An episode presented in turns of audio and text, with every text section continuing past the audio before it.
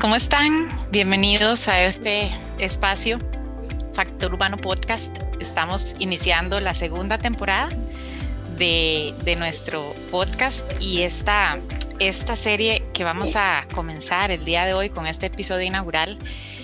Queremos conectar con toda la energía creativa, la energía creadora, la energía de la regeneración y vamos a estar teniendo algunas conversaciones muy poderosas para eso, con esa conexión.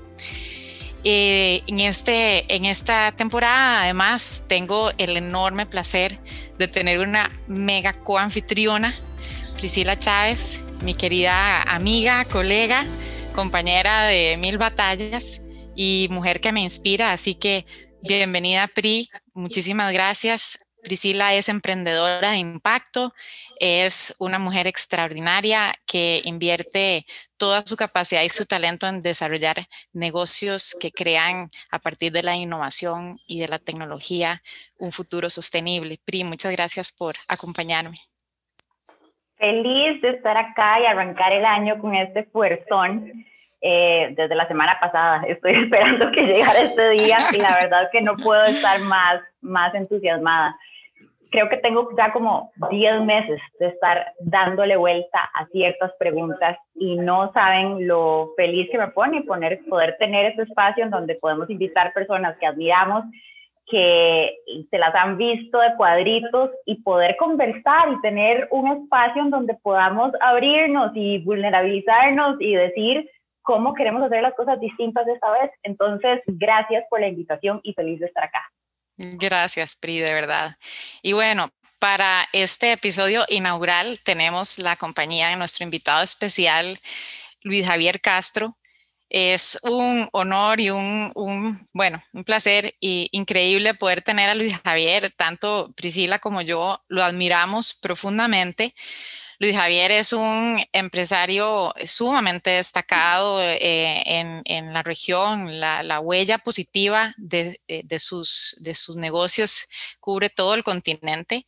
Es socio fundador de Mesoamérica y además un líder social de escala global, miembro de la Junta Directiva Mundial de United Way y, bueno, es, es eh, promotor artístico, es promotor de todas las cosas bonitas que uno se pueda imaginar, pero sobre todo, y, de verdad es un honor este, poder compartir y conocer a, Luis Javier por la calidad de persona que es, eh, la autenticidad, la, eh, la valentía de explorar dentro de sí mismo y de compartir su, su, su visión y compartir sus desafíos y sus preguntas de la vida siempre me ha inspirado. Así que Luis Javier, gracias por acompañarnos en este episodio inaugural. Eh, estamos felices de contar con vos. No, hombre, más bien muchísimas gracias a ustedes dos. Primero por la iniciativa de tener un programa como este. Me parece que esas palabras que, que dijo Priscila, de poder atrevernos a, a ser vulnerables para poder comunicarnos desde, desde un espacio diferente que nos ayude a, hacer las cosas diferentes. Me parece que eso es eh, atrevido eh, y, necesario. Entonces, lo primero es felicitarlos por, por, eh, por, empezar este programa tan, tan espectacular y luego agradecerles, obviamente, que me hayan invitado a ser parte de, de esta primera conversación. creo que puede ser una conversación que arranca hoy, pero no sabemos a dónde va a terminar. Eh, como todas las conversaciones. Eh, creo que es importante que, aprendamos a conversar más. Absolutamente, bueno, y con eso... Muchas gracias y muchas felicidades. Ay, gracias, ¿no? Y con eso comenzamos este, estas conversaciones que, tienen que dar inicio, pero que tienen que ser constantes eh, y, bueno, quizás para, para lo, que nos reúne y, y, queremos como entrarle hoy tiene que ver con, bueno, estamos empezando, hoy es, eh, estamos grabando esto pues 5 de enero. Em, el año pasado fue, digo yo, que el año de la gran crisis, ¿verdad? Me parece que fue un año de ruptura, ¿sí? Y, las rupturas son fuertes, son difíciles, pero no siempre son del todo malas, ¿verdad? Este, creo que fue un año de, ruptura. Y, creo que este año eh, va más con una energía de, de, reconstrucción, de recuperación, de creación, este, entonces, em, tal vez me encantaría si, si puedes comenzar por contarnos ¿cuáles son las principales, no sé, lecciones o cómo te transformó a vos en particular el, el año 2020, el año de la gran pandemia? Sí, sí, es, este año es un año muy complejo, ¿verdad? Porque obviamente cuando lo vemos hacia atrás vamos a poder analizar mucho mejor eh, todas las cosas que nos, que nos dejó. Eh, diferente es eh, cuando estábamos viviéndolo en el momento, ¿verdad? Y creo que eso, eso, eso es algo importante. creo que la, la, la primera la primera lección para mí es el tema de la perspectiva. ¿verdad? Este, a mí, el 2020, eh, yo, yo había trabajado muy fuerte por, por varios años en tratar de, de llevar como de, que mi propósito personal fuera una cruzada contra el miedo. Eh, y por otro lado, me había eh, metido muy fuerte en, el modelo de capitalismo consciente para tratar de entender cuál era esta evolución, ¿verdad?, del, del rol de las empresas en la sociedad. Y ahí ha venido trabajando desde muy temprano modelos más parecidos a, la filantropía típica americana o europea, digamos, que, que, nace en el siglo XIX, luego cómo evolucionó a, a responsabilidad social empresarial, luego cómo evolucionó a sostenibilidad, pero con diferentes narrativas. Y la última narrativa, que es la que a mí, digamos, más me, me llama la atención es la de, capitalismo consciente. Y una de las palabras fundamentales en capitalismo consciente, o las dos palabras más importantes en capitalismo consciente, es propósito en el centro e interdependencia. ¿Y eh, qué me pasó en el 2020? Este, esa, gran cruzada contra el miedo, que yo me sentía eh, muy preparado para, para tener esa cruzada contra el miedo y además había intelectualizado la palabra interdependencia, lo que me dejó, lo que me pasó con la pandemia fue que primero, eh, los primeros meses, sobre todo las primeras semanas, tal vez el primer mes, tuve mucho miedo. ¿Verdad? Un miedo realmente profundo. O sea, yo, yo, yo, yo realmente pensé lo peor, ¿verdad? O sea, que, que, que el mundo iba a cambiar de forma radical, que eh, que mis negocios iban a fracasar. nosotros tenemos negocios en diferentes campos. Eh, vean, en energía, digamos, eh, es un sector que no se afectó mucho. tenemos, tenemos un negocio grande de energía en México que de hecho acabamos de vender al, al gobierno chino. Cosas interesantes que pasan en pandemia.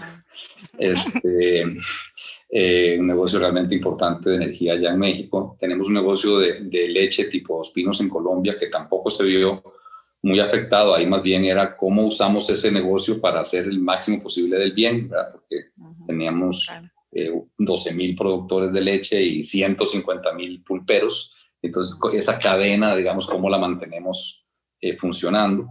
Pero hay un sector en el que estamos, que es el de restaurantes, que se vio sumamente afectado, pero sumamente afectado. entre Colombia y Chile, nosotros tenemos, llegamos a tener casi 600 restaurantes. Eh, durante la pandemia tuvimos que cerrar ciento y pico.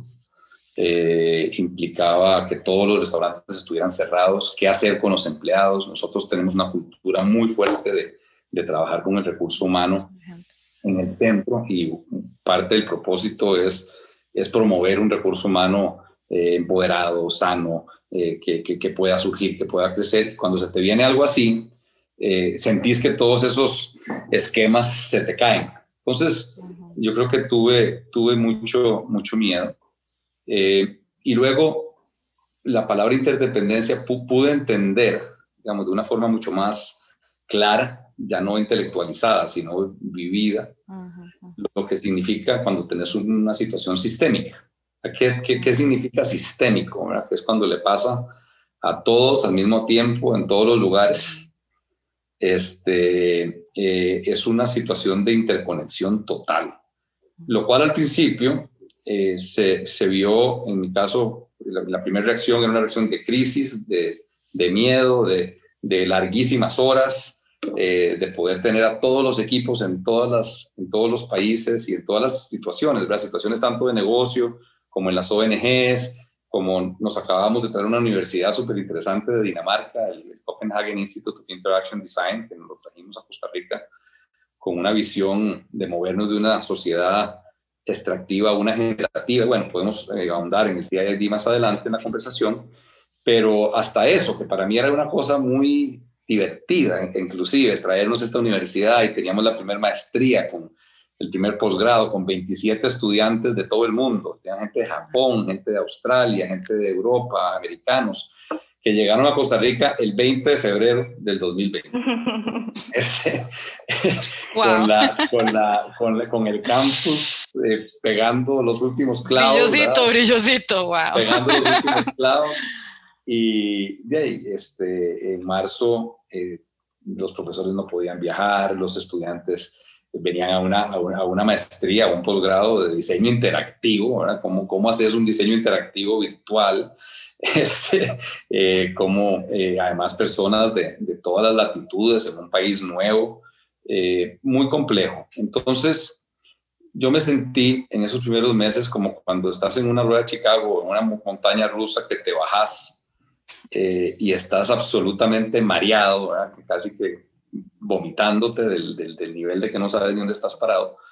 Pero lo que sí me fue pasando, y la verdad es que eso, eso, eso, eso es un tema de perspectiva, es que conforme fue pasando el tiempo, eh, se me empezó a quitar el mareo y tuve la posibilidad de ver la montaña rusa y de ver la, o de, o de, ver la, la, la, rueda de Chicago.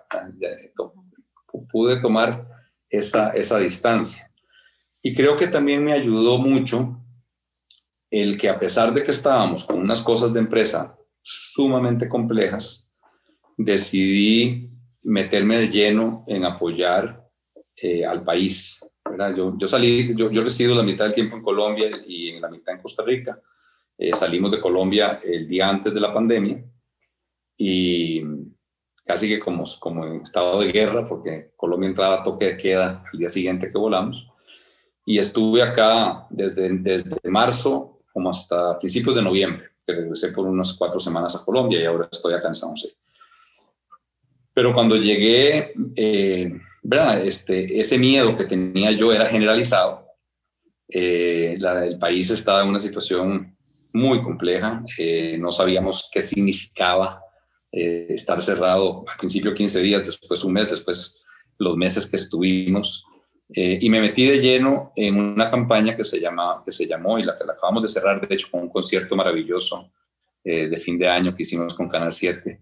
Pero la campaña se llamaba Juntos Saldremos Adelante y era cómo unir al sector privado eh, junto con el Estado y algunas ONGs para, para, para, hacer lo mejor posible en ayudar a la gente en la pandemia.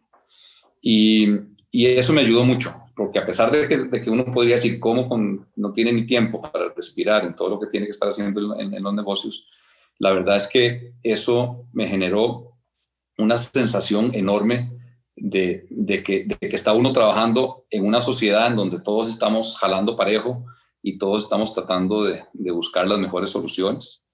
Eh, pude ver eh, a un sector privado sumamente articulado en tratar de, de, ayudar en lo más, que, lo más que se podía. En esa campaña fue la que hicimos lo del testeo masivo, que, se, que, logramos levantar como dos millones de dólares en cuestión de casi tres semanas para traer estas máquinas que, que trajimos con la caja para hacer testeo masivo. Luego hicimos con la, con la Comisión de Emergencia un trabajo enorme para hacer diarios, se llamaba Solidiarios, eh, en donde logramos que las empresas y la logística bajara como a la mitad el costo de los diarios. Entonces la plata de la Comisión de Emergencias llegó al doble de gente. Eh, trajimos alrededor de, de 600 costarricenses que estaban pegados en diferentes países del mundo, entonces tuvimos que traer los aviones para movilizarlos. En fin, eh, las empresas, cada una haciendo lo que podía hacer desde su, desde su metro cuadrado. Eh, el bono proteger, que al final del día tuvo algunos, algunos problemas, pero fue una universidad privada, Invenio, que es una universidad que además admiro muchísimo, la que ayudó a que en, dos semanas se, pudiera, se pudieran repartir esos, esos bonos. Y yo creo que me quedó bastante claro que lo más importante en lo que hacemos es cuando ponemos a, a la gente y al propósito en el centro. Eh, y eso no puede estar alejado de, de, estar absolutamente claro de que en esa interdependencia lo más importante es que el país y la sociedad esté bien.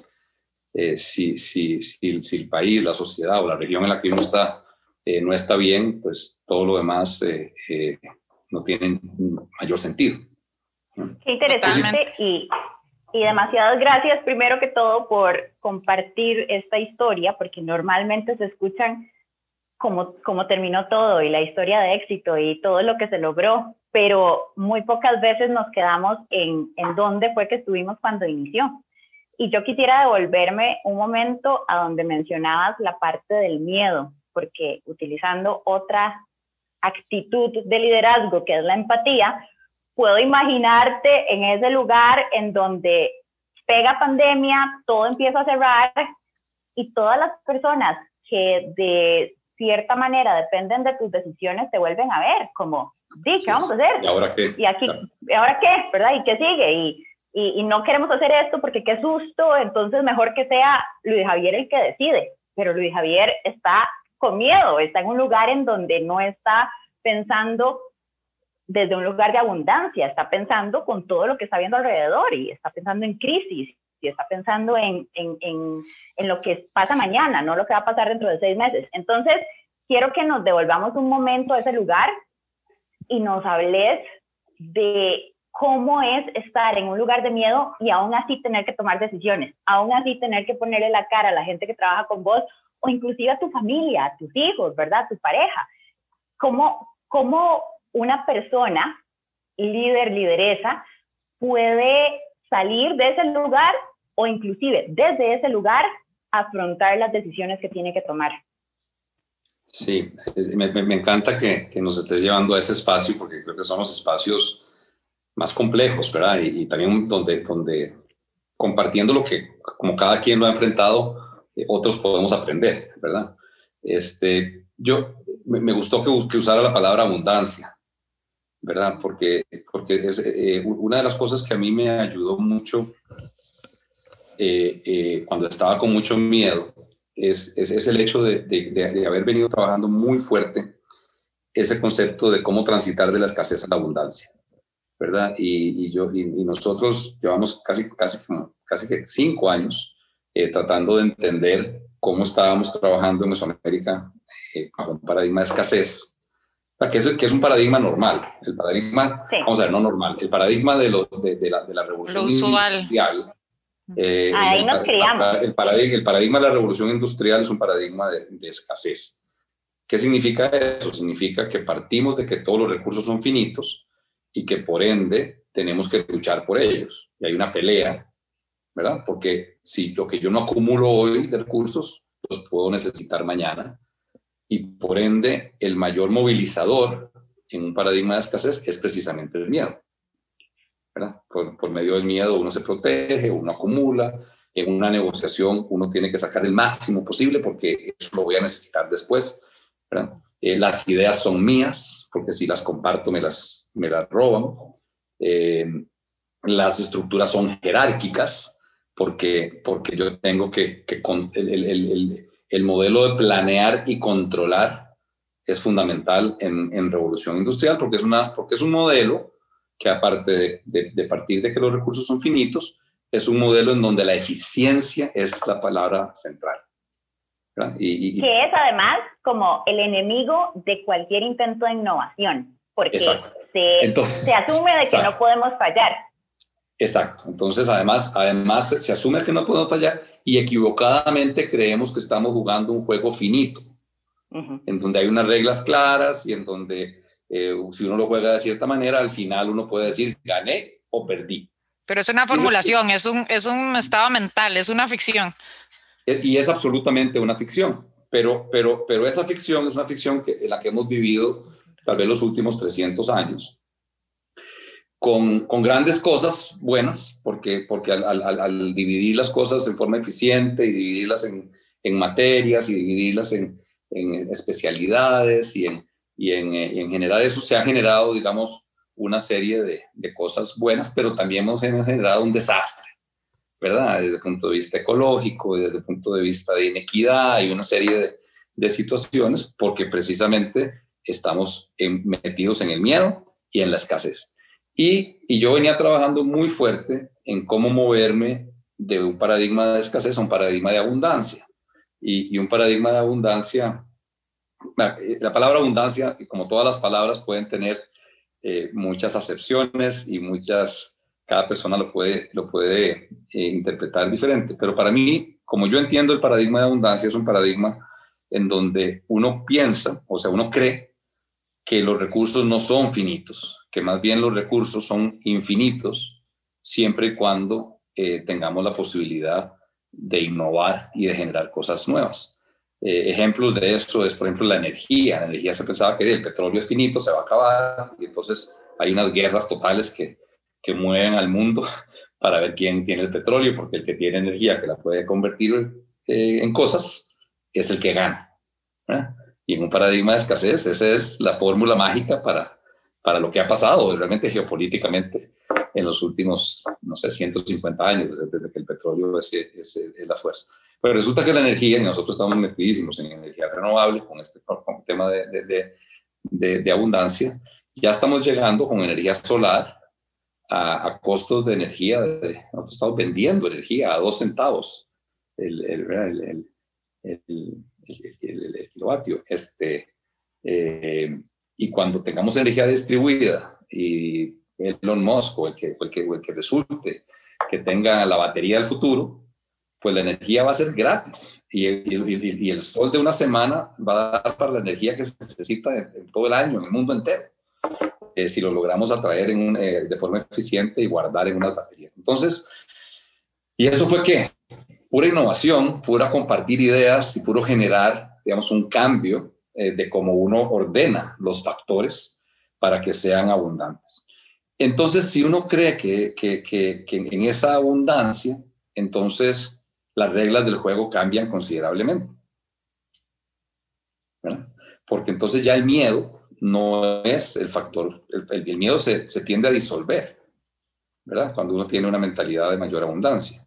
Eh, la palabra amor, digamos, se vuelve una palabra más, más, eh, más central porque entre más generoso seas y entre más abierto seas, digamos, más sexual eh, eh, se vuelven las ideas, más rápido crece ese pay, ese pastel crece más rápido. Claro. Entonces, en el paradigma de la escasez, el pastel era fijo y, yo me tengo que llevar la tajada más grande. En, el, en la abundancia yo quiero que el pastel se haga grandote y que se haga grandote lo más rápido posible. Y para que eso pase, tenés que ser muy generoso y las estructuras tienen que ser más planas. Yo le doy gracias a Dios de haber venido trabajando ese proceso, digamos, así, hace ya algunos años, porque entonces en los momentos de más miedo tenía, podía como separarme, ver el miedo, acordarme de que, de que la abundancia existe y entonces tratar de que el miedo se fuera disolviendo. Pero, pero eso, eso me tomó a mí tiempo de, de, análisis, de, de experimentarlo, de, poner el propósito en el centro y ver qué pasaba. Eh, la, otra cosa que, que, es fundamental, y eso también creo que, que yo se lo recomiendo a todos, yo, también he venido trabajando los últimos 15 años en procesos fuertes de meditación, de, encontrar como niveles de presencia profundos, y, entonces en los momentos más duros de la pandemia, cuando no podía, el miedo era terrible, cuando tenía días de 8 de la mañana a 12 de la noche, porque el Zoom eh, es una maravilla, pero, pero nos pone a todos a trabajar, ¿verdad? Este, eh, sin parar, eh, a toda hora. el hecho de poder agarrarme de esas herramientas y poder meditar y poder encontrar esa presencia, me ayudaba muchísimo a, entender además que, que controlamos muy poco o casi nada. Eh, y entonces el miedo viene, viene como un resultado de yo soy el responsable en esa jerarquía de arriba. Yo soy el que tengo que tomar las decisiones porque yo planeé y yo controlo y toda mi gente está esperando que yo diga de qué manera vamos a salir del embrollo bajo una, bajo una línea de control. Eh, y eso da mucho miedo, porque esa responsabilidad es, enorme. Además, cuando tenés eh, eh, empresas desde, desde, México hasta Chile, empleados que, dependen de vos.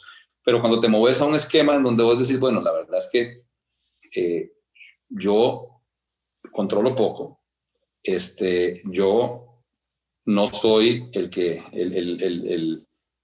el que va a mover todas las piezas. Las decisiones no las debo tomar yo solo, yo puedo dar consejo, pero las decisiones deben tomarse de forma colegiada. Eh, y además pensando en que cómo lo que hago va a afectar a la gente y al planeta, o sea, pensando eso en el centro, o sea, no, no, no tanto en, en, en, el tema de eh, voy a quebrar o, o, no voy a poder tener el, el, el capital, eh, eh, eso ayuda mucho. No quiero tampoco sonar fantasioso, o sea, en modelos así, el flujo de caja hay que controlarlo, si no tenés el flujo de caja al final no vas a poder pagar, pero, pero yo creo que es más bien desde el espacio que lo analizas.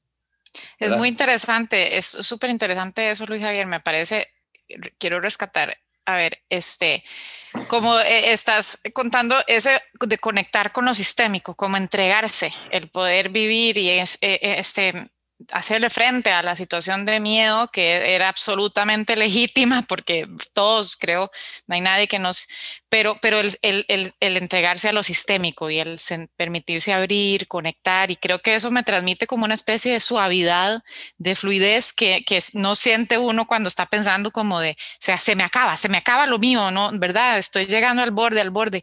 Este, esto, eso me encanta. Y, y hablaste de, de, un proceso de varios años, es decir, que de un proceso de trabajarte, eh, de trabajarte y, con tu gente alrededor, este, profundamente. Pero a veces pasa que cuando ya estamos grandes, dejamos de invertir en, nosotros mismos. Eh, este, me parece que la gran mayoría, cuando estamos chiquillos, pues sí, es, todo el mundo está en ese plan y hay que educarse y, hay que crecer.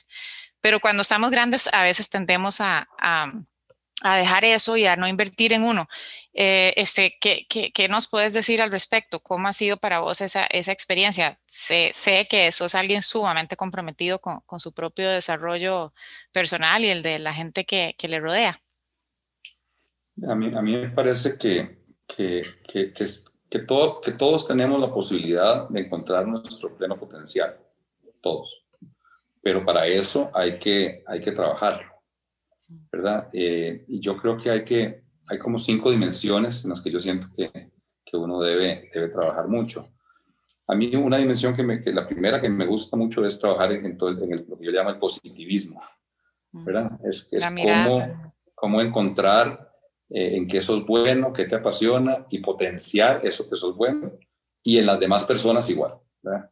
Eh, yo, yo, yo tengo una hija, mi hija mayor Isabela, era malísima en las matemáticas, era pobre, tenía que recibir clases de matemática todas las tardes del mundo porque tenía que pasar matemática y terminó pasando matemática con un 7, y, pero, pero, pero todas esas tardes las, las, pasó aprendiendo matemática. Y era buenísima cantando y escribiendo y, tal vez hubiera sido mejor dedicar todas esas horas a, a, potenciar en lo que realmente era, era buena, porque al final tampoco nunca iba a ser eh, eh, el, el, matemático eh, estrella. Entonces, el, tema del positivismo y enfocarse en cuáles son las, las cosas que, que, la gente tiene buenas y potenciarlas, me parece que es un área de trabajo para mí muy importante. Una segunda área de trabajo es el tema de la salud. Yo creo que tenemos que, trabajar ahí ese, ese triángulo, ¿verdad? De, de, comer bien, de ejercitarse bien y de dormir bien. Esa última, casi nadie la, la la, habla y además en los mundos de los grandes empresarios y tal, los grandes trabajadores se jactan de que ellos pueden dormir tres horas y que trabajan 21 horas al día. Eso es una, un error garrafal, eso es una mentira seria. Eh, JP Morgan decía que él podía hacer lo que, todo lo que hizo. JP Morgan llegó a ser el hombre más rico del mundo en su momento. Este fue el que unió a General Electric y, fue el que unió los trenes y bueno, una persona en el siglo XIX de, las más connotadas. Él decía que él podía hacer todo lo que hacía en nueve meses, pero si, le decían que lo tenía que hacer en doce, no iba a poder. Porque esos tres meses él los usaba para descansar, para retraerse, para poder pensar, para poder tomar perspectiva. Entonces, en el tema de salud creo que es clave, ¿verdad? y creo que es alimentación, ejercicio normal, eh, no se trata tampoco de, de ser eh, ultramaratonista y tal para poder sentirse, simplemente trabajar en, tener ese balance de salud. El la tercera área que para mí es clave es esta de presencia. Eh, y cada quien puede encontrar eso de diferentes formas. Yo, yo, lo encontré en un lugar aquí en Costa Rica que se llama la Montaña Azul, que es maravilloso. Y yo trato de ir un par de veces al año y me enseñaron una práctica que se llama Chikung y yo trato de hacer Chikung todos los días. Si no lo hago todos los días, tal vez lo hago cinco veces por semana. Y otro grupo que me encanta es el arte de vivir, que, por medio de respiraciones muy profundas, este, este grupo que, que nació en la India, que de hecho su, su fundador ha sido nominado seis veces al Nobel de la Paz porque él dice que la paz exterior solo pasa si, hay, si partimos de una paz interior. Y, y, la otra cosa que dice es que la respiración es el hilo que une el cuerpo y el alma.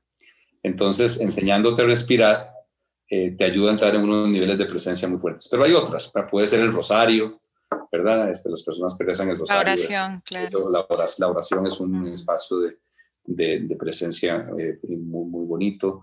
Eh, todo el mindfulness, que es una, una, línea, digamos, más occidental de, de, estas prácticas más orientales que mencioné. Eh, pero es encontrar eh, una práctica que te permita entrar en esos estados de presencia, me parece que es fundamental. La cuarta área es cómo uno se relaciona con las demás personas, ¿verdad? Este, y, y encontrar que la fórmula mágica es cuando uno se relaciona con las personas de forma auténtica, o sea, que uno eh, es transparente, pero trata de enfocarse en lo positivo del otro para potenciárselo. Eso se une con el punto uno. Entonces, encontrar esas, esas relaciones en donde las construís a base de autenticidad transparencia, pero, pero, pero siendo uno un potenciador de lo positivo del otro. Y el quinto punto es el tema para mí de propósito, es, es tratar trabajar muy fuerte en encontrar cuál es tu propósito personal, y en las actividades en las que estás, también buscar cuál es el propósito de esa actividad en la que estás. Porque digamos, nosotros tenemos diferentes, múltiples eh, actividades, empresas, ONGs. Cada una de esas empresas y cada una de esas ONGs y tal tiene su propósito particular. Eh, y el mío es otro. Pero, pero entre más alineado esté el mío con esos, voy a estar en una sincronía que me permite eh, hacer las cosas mejor. Eh, cuando yo entendí estas dimensiones y las, y las trabajo, me siento en un espacio más cómodo, me siento, estoy claro por qué estoy haciendo las cosas, ¿verdad? Cuando uno no, cuando uno no trabaja ese propósito, sabes qué haces y cómo lo haces, pero muchísima gente no sabe por qué lo hace. Hay un libro que se llama Organizaciones Exponenciales que habla del propósito bajo el concepto del propósito masivo transformador. MTP en inglés, Massive Transformative Purpose. Y, de, Salim, de Salim Ismael. Claro, exacto. Y casi que su, que su llamado y su invitación es, pensemos en lo más ambicioso que nuestros espíritus y nuestros corazones anhelan y que ese se convierta en ese propósito que podría ser transformador para mi vida, para los que están alrededor mío o para el mundo, y que sea masivo con respecto al impacto que podría generar. Y me encanta verlo de esta manera porque no fuimos criadas y criados para pensar tan ambiciosamente. Pensamos de que tal vez mi propósito 10 como poder mantenerme y como poder hacer que mi empresa surja, pero, pero jamás pensar muy grande, jamás ambicionarme en, en, ver negocios internacionales o poder vender del otro lado del mundo, porque eso no es para mí. Entonces creo que es súper interesante como lo estás digando. Voy a hacer el, el resumen de las cinco. Positivismo, salud, presencia, relaciones humanas y propósito. Y casi que quisiera preguntarte desde un lugar de auténtica y genuina curiosidad. A veces se siente que el 2020, el propósito con el que todos y todas estábamos era, Mae, manténgase por encima del agua, salve el negocio, no quiebre, lleve la comida a la casa, mantenga su trabajo. Entonces, de un propósito tan masivo que tal vez ambicionábamos, nos redujimos a nada, ¿verdad? algo súper chiquitito que independientemente era lo necesario, era lo único que podríamos y lo que podíamos eh, manejar en ese momento. Pero entonces ahora rompemos un paradigma, el paradigma de que si el año pasado ese fue mi propósito y de aquí estoy, digamos que lo logré, y si no lo logré, pues algo más logré, ¿qué sigue? ¿Verdad? ¿Cómo rompemos esa conexión que hizo el cerebro con supervivencia, crisis? Y pasamos a un estado de recuperación, de abundancia, de pensar de forma más ambiciosa y más masiva. Si todavía estamos viviendo en un lugar de algo de incertidumbre, porque sí, todavía estamos en esa incertidumbre, pero ya no se siente como que estamos en, el mes 3 de pandemia, se siente como que una energía nueva está emergiendo. ¿Cómo aprovechamos esa energía? ¿Cómo volvemos a conectar con ese propósito masivo? Y le damos fuerza dentro de nuestras empresas, dentro de nuestros negocios e inclusive dentro de nosotros mismos y mismas, cómo aprovechamos esto que emerge para que este año sea distinto. Sí, bueno, primero me, eh, me encantan tus preguntas, Priscila, porque además eh, hay, como tres temas ahí, tres temas eh, en, esa pregunta que me, que, me, que me llaman mucho la atención. Primero, eh, el, Massive Transformational Purpose, o propósito transformacional eh, masivo, Que, promueve Exponential Organizations de, de Salim Ismael y esto toda la línea de Singularity University, que también me parece una línea súper interesante de, de, evaluar porque estamos viviendo en mundos exponenciales y precisamente por estar viviendo en mundos exponenciales es que es más evidente la abundancia porque, porque la tecnología crece tan exponencialmente, no, son, no solo una, no solo la computacional, sino ocho, ocho, ocho diferentes tecnologías que se están alimentando una a otra, hace que, que, que, más o menos cada dos o tres años estemos duplicando el conocimiento global. Eh, y, eso, y eso te lleva a una aceleración de, de soluciones eh, que, que, te hace entrar evidentemente en ese paradigma de, de abundancia. Eh, yo me estaba leyendo al mismo tiempo Exponential Organizations y Conscious Capitalism, desde dos espacios diferentes. Yo me estaba leyendo Exponential Organizations porque yo me había metido, en, bueno, me metí, estoy metidísimo en todo este rollo de la exponencialidad ¿verdad? y de innovación y Singularity University. ¿Qué significa eso? ¿Qué significa la postdemocracia, la posverdad, eh, ¿verdad? Eh, todo, todo, todo el, el, futuro del trabajo, eh, etcétera. Y por el otro lado, eh, como, como presidente, yo, en ese momento eh, seguía siendo presidente de AED cuando estaba haciendo eso, ahora, ahora ya estoy más como presidente emérito, le dicen que es como una cosa más medio retirado, pero estoy muy ocupado. Como no lo dejan irse, no lo dejan irse. Pero, pero, pero tratando de entender, digamos, en ese otro mundo, cuál es el rol de la empresa. Y los dos libros, para mí fue como una epifanía, digamos, cuando, cuando leyendo los dos libros al mismo tiempo, me di cuenta que esos dos mundos eran el mismo mundo. De hecho, yo para mí eso también es un gran descubrimiento. No era, yo digamos, inicialmente tenía como que del lado de empresa era una cosa, pero del lado de ayudar era otra. Eh, y por eso las narrativas de responsabilidad social, inclusive la de sostenibilidad sigue siendo muy, muy, muy separada, pero la de, la, de, la de capitalismo consciente básicamente dice lo mismo que Exponential Organizations, ¿verdad? que si vos tenés un Massive Transformational Purpose al centro, eh, vas a, a, realmente a rescatar el valor del capitalismo, porque no ha habido una fuerza más importante que el capitalismo para generar bienestar y bien, porque, es una fuerza que genera mucha innovación. El problema del capitalismo es cuando se secuestra por el miedo, eh, la escasez, eh, que lleva a la corrupción o que lleva al acumular y entonces lleva a las inequidades o lleva a tomar decisiones que afectan al planeta, etc. Pero si vos podés poner propósito en el centro, y para mí propósito es, dice, primero, ser un experto en entender cuáles son las necesidades o los problemas. Y segundo, cómo diseño soluciones poniendo a las personas y al planeta en el centro. ¿Me explico? Eh, es una, para mí es una definición muy clara de, o sea, de, de, qué es propósito. No es una cosa así, ah, súper existencial, no, es una cosa concreta. Y por Accionable, eso se hacen cosas. sí, por eso nos trajimos esta universidad de diseño interactivo porque yo considero que, tenemos 300 años de estar trabajando muy fuerte las ingenierías y, las, empresas, las empresas de negocio, que esas son fundamentales para poder ser eficientes. Yo creo que eso es muy bueno, pero la eficiencia tiene un techo y nosotros tenemos que poder diseñar e imaginar futuros que no existen. Y para eso tenemos que cambiar ese mindset. Entonces, e, e, esa primera parte, digamos, de tu, de tu, de tu referencia al, al, propósito masivo y a ese libro que es maravilloso, se lo recomiendo a todos que lo, que lo vean. Y, y si lo pueden leer en, en conjunto con Conscious Capitalism, Capitalism de Rash Sisodia, uno se llama Exponential Organizations de Salim Ismael y el otro Conscious Capitalism de, de Raj Sisodria. Si se los leen al mismo tiempo, los reto a eso. Por lo menos para mí fue, fue una, una experiencia este, eh, eh, maravillosa.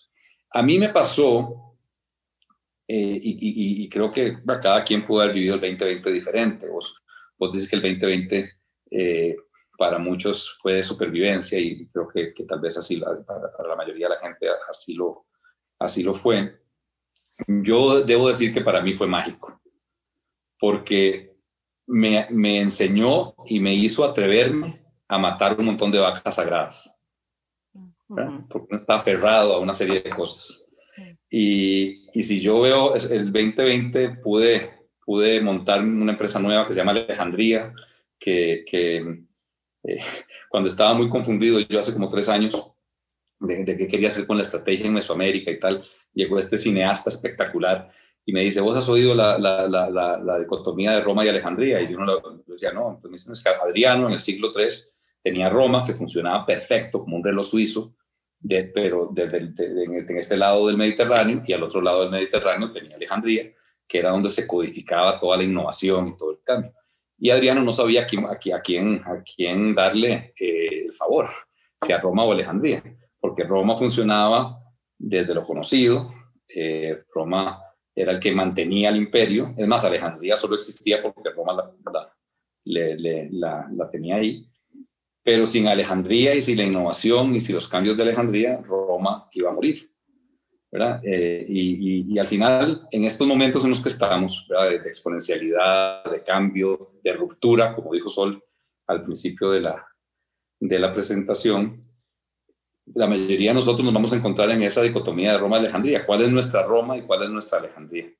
Eh, y el 2020 me permitió construir mi Alejandría y eso me tiene muy ilusionado. Y mi pasión es la educación, eh, mi pasión siempre ha sido poner el capital al servicio de la región. Entonces Alejandría está metida y se va a meter, está bueno, ya metida y en 2020 logramos relaciones increíbles con University College London, con eh, empresas en Education Technology para cambiar la educación de la región, este, con un modelo de Finlandia para escuelas eh, privadas de muy bajo costo que le puedan enseñar a los ministerios que con lo mismo que se gastan ellos por estudiantes se puede recibir una educación del siglo XXI. Y todo eso era mi pasión y lo quería hacer y probablemente eh, si no hubiera sido por el 2020 no hubiera podido matar unas vacas sagradas que tenía yo ahí de, de, de apegos a Roma porque, porque Mesoamérica era mi Roma, Este, y, y, el 2020 me permitió hacer, dar esos pasos. Entonces, eh, si bien es cierto, eh, uno podría desde el paradigma de escasez verlo como, como el año de la supervivencia, también podrías verlo como el año de la ruptura y donde, donde te da la oportunidad de, de matar algunas vacas sagradas eh, y poder alcanzar un nuevo espacio.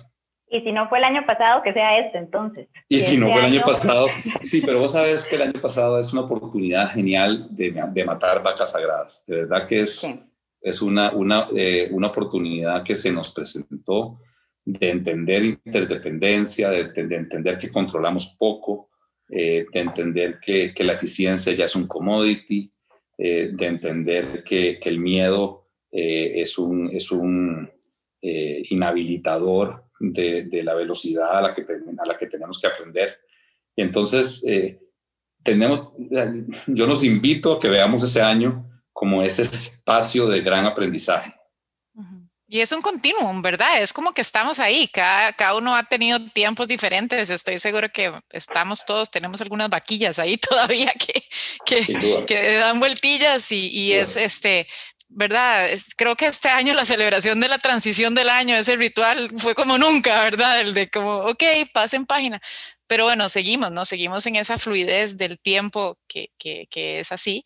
Y, creo que eh, efectivamente es súper interesante lo que nos contás de tu experiencia porque nos inspira mucho a, a entonces tal vez pensar menos ingenierilmente en, en, función de nuestra propia vida, atrevernos a, a matar lo, lo que era importante intocable en nuestra vida y cada uno de nosotros tiene las cosas intocables de la vida, ¿verdad? Cada quien tiene lo suyo, sí. pero tocar la valentía de verlo, en la valentía de verse en el espejo y de decir, me atrevo a, así a reinventar, me atrevo a soltar lo que tenga que soltar, por difícil que sea, eh, me atrevo a que el miedo de pronto sea mi, mi, consejero un poquito, ¿no? Porque a veces el miedo hasta, supongo, buenos consejos puede dar en el sentido de que, hacia dónde me, me dirijo, de qué me cuido, dónde están mis verdaderas pasiones y por qué me da miedo seguirlas. Y en eso también una de las cosas que también Priscila decía al principio, abrazar la vulnerabilidad.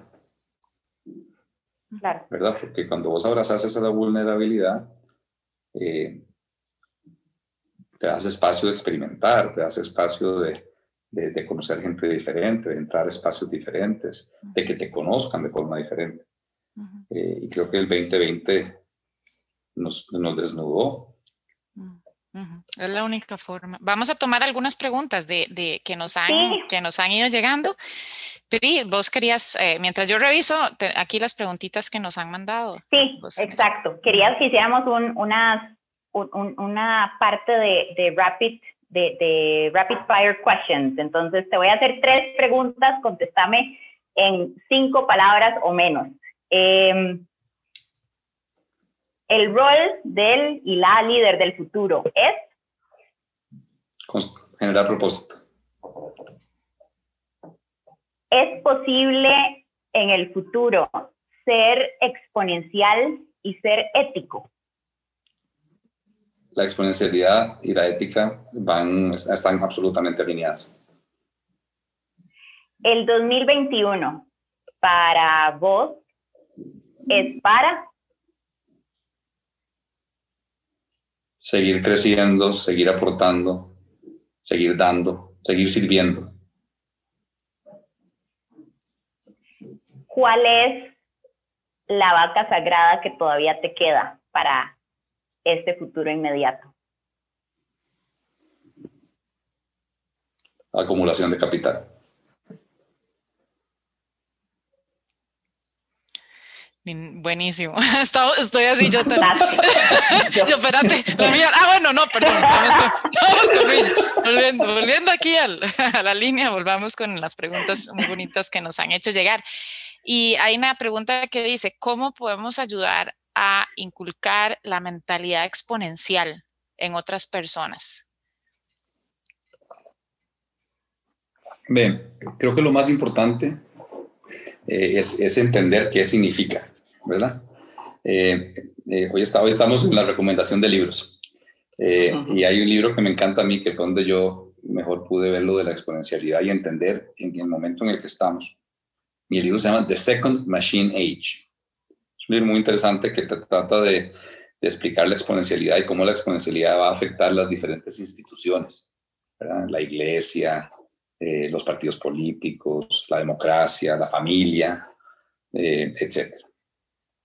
Y en ese libro eh, hay una, un, capítulo que se llama El cuadrante 32.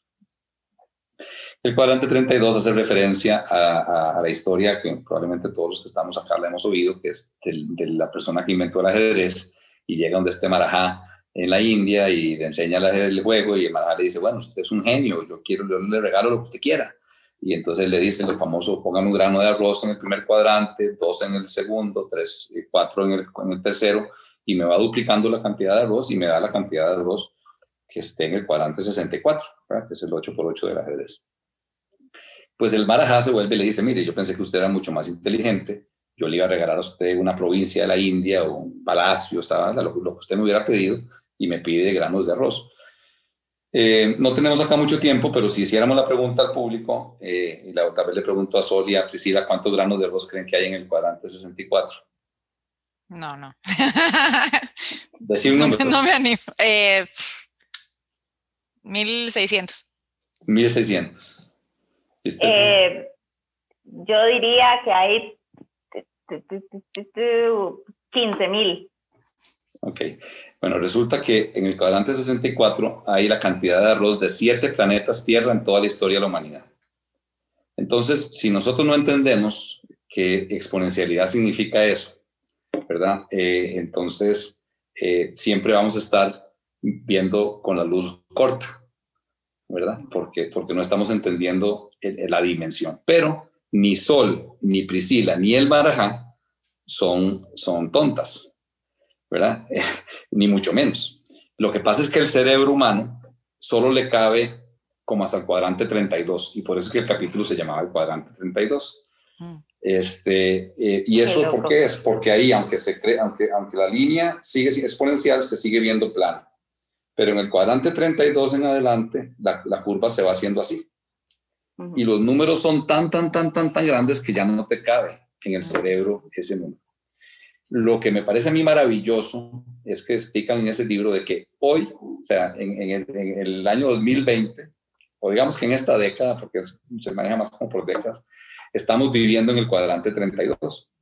Y eso para mí fue muy revelador desde el punto de vista espiritual, inclusive, porque si uno ve para atrás, ve una línea y entonces le parece que, es, que el mundo es lineal y le entiende y le cabe en la cabeza y todo lo puede explicar y todo lo puede meter en modelos y todo es predecible y todo.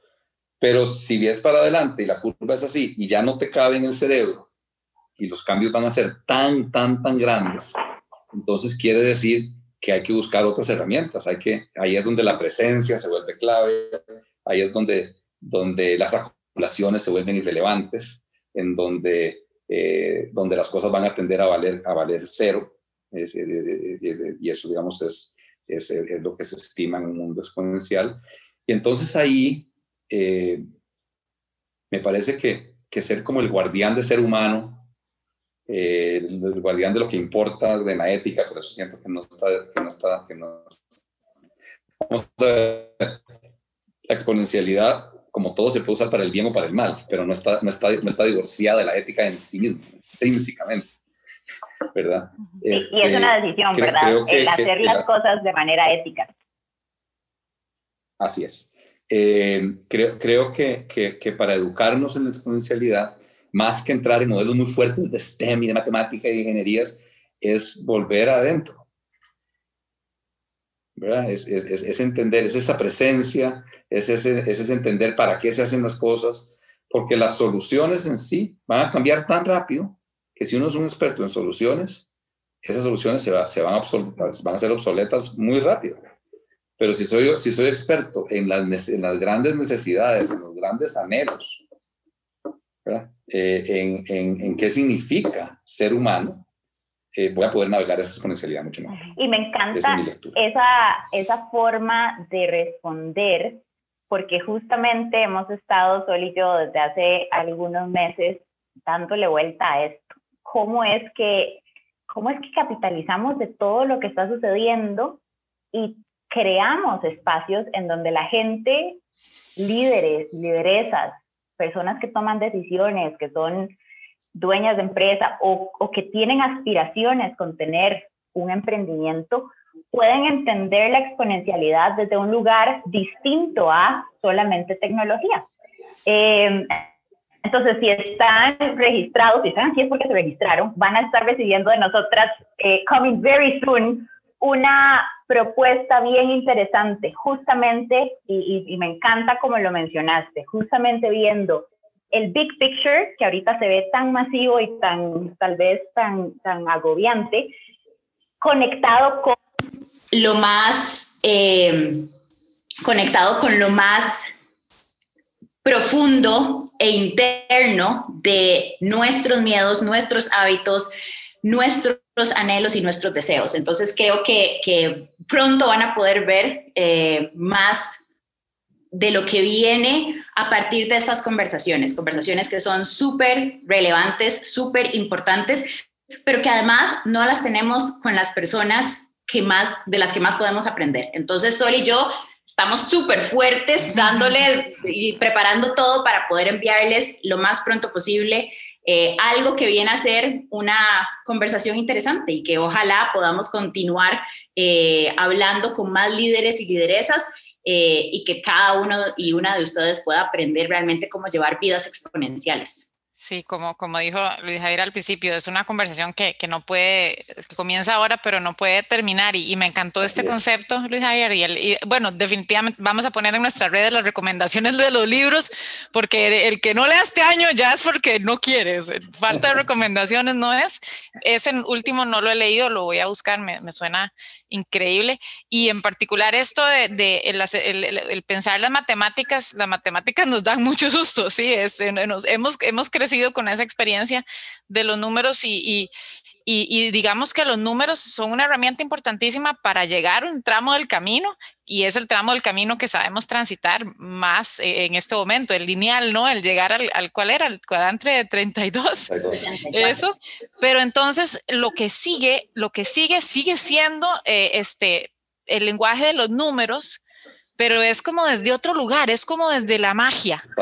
Es desde la magia, es desde el soltar, desde el abrir, expansivo, boom, ¿verdad? Pero esto no es de cálculo necesariamente, es de, digo magia, es la palabra que se me viene a la mente, pero es como de, wow.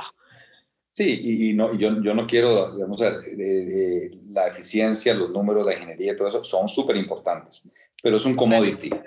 Eso. En un mundo exponencial, todos, o sea, el que, el que no tenga eso simplemente eh, está listo, pero pero, pero es desde la magia, desde dónde lo haces, desde dónde la intención, desde entender que entre, que entre e, e, estos muchachos, por ejemplo, del CIID, todos ellos eh, tenían la posibilidad, eh, bueno, primero la universidad dice, no me quiero acreditar, porque en un mundo exponencial, el acreditar, un, el, acreditar algo se vuelve un absurdo. ¿Cómo voy a acreditar algo si dentro de dos años que me acreditaron mi carrera, que el Ministerio de Educación revisa tarda dos años revisando, ya está obsoleto lo que estoy acreditando. Entonces, siendo una, una, una, una, una universidad exponencial, no se acredita. La acreditación es que las personas que salen de ahí pueden lograr su objetivo. Y el objetivo en algunos es empleo, digamos, o colocarse bien. Y en esa universidad, eh, las, las, FANG, ¿verdad? que es Facebook, Apple, Netflix, ¿verdad? Este, eh, eh, Google, eh, y Amazon, este, eh, todos los que se gradúan les, dan una oferta de esas empresas. Entonces, digamos, desde el punto de vista de, de trabajo, pero el 70% de los que se gradúan dicen, yo no quiero trabajar en ninguna de esas compañías, yo quiero montar mi propia solución para el mundo. Y de ese 70%, el 80% dice, y además lo que voy a hacer es open source yo, bueno, pero entonces, ¿cómo lo hace? ¿Cómo? No, es que lo que yo quiero, quiero que sea para todo el mundo. Y no me importa que no me lo paguen. Y muy probablemente por ese mindset, y ahí le, pregunto un poquito a, de contexto, perdón, a Tony Gutiérrez, que es una pregunta muy bonita alrededor del exponential mindset. Eh, probablemente van a ser billonarios, ¿verdad? Pero va a ser irrelevante ser billonario para ellos porque lo están haciendo por otra cosa. Correcto. Mm. Qué, increíble. Vamos con otra pregunta bonita también, de poder cambiar algo, ¿qué cambiarías? Yo claramente, eh, eh, eh, mi, propósito de poder cambiar es eliminar la palabra miedo del diccionario. Excelente. Y vamos a ver, otra pregunta, ¿qué estás, ¿qué estás leyendo en este momento? en realidad, en realidad casi, casi siempre leo, tengo varios libros. Ahora estoy leyendo uno que me parece interesante, que es el nuevo de Simon Sinek. Y a mí, a mí en su momento me gustó mucho Always Start With Why, me parecía que era una manera muy simple de, de, entrar en esa línea. y, me estoy leyendo un libro que me gustó mucho, que es eh, eh, eh, Juegos Finitos y Juegos Infinitos. y de lo que trata es, es que la mayoría pasamos por la vida pensando que todos los juegos son finitos y juegos finitos son poquitos. Son el fútbol y son, el, son los deportes tienden a ser juegos finitos, hay reglas claras contra quién jugás, termina en cierto tiempo y al final dijiste gané o perdí, si metí tantos goles o no. Pero en la vida, en la mayoría de las cosas, son juegos infinitos. Eh, y, en un juego infinito, eh, eh, la manera de actuar en un juego infinito es totalmente diferente, porque lo que implica es cómo seguís en el juego. Mm, lo más importante es cómo seguir jugando otro libro ya para la lista, me encanta, maravilloso. Bueno, vamos, vamos llegando al, cierre del espacio que tenemos disponible, Pero, este, Luis Javier, muchísimas gracias. De verdad que ha sido espectacular. Aquí nos mandan felicitaciones porque, porque de verdad vamos inspiradísimos con un montón de herramientas súper concretas también para poder aplicarlas y, seguir adelante. Eh, Pri, no sé si querés... Este... en realidad, ese, ese libro, el de Cars que pusiste ahí, es el original de Infinitos e Infinitos, que es del 86. Y ese es el, ese es ese es el verdadero original. Eh, Simon Sinek lo, lo, sacó ahora en el 20. Este, Hay una reinterpretación. Y se llama, es una reinterpretación y se llama The Infinite Game. Este, pero realmente eh, la base del pensamiento es Cars, como puso Priscila ahí en el chat. Excelente. Bueno, son, tenemos dos entonces, porque está bonito ver también cómo uno, eh, esta, esta evolución creativa, claro. Este, así que genial, genial. Pri, querías, querías eh, también tal vez hacer algún, algún aporte para ir cerrando. ¿Qué más, qué, más decir después de esta conversación?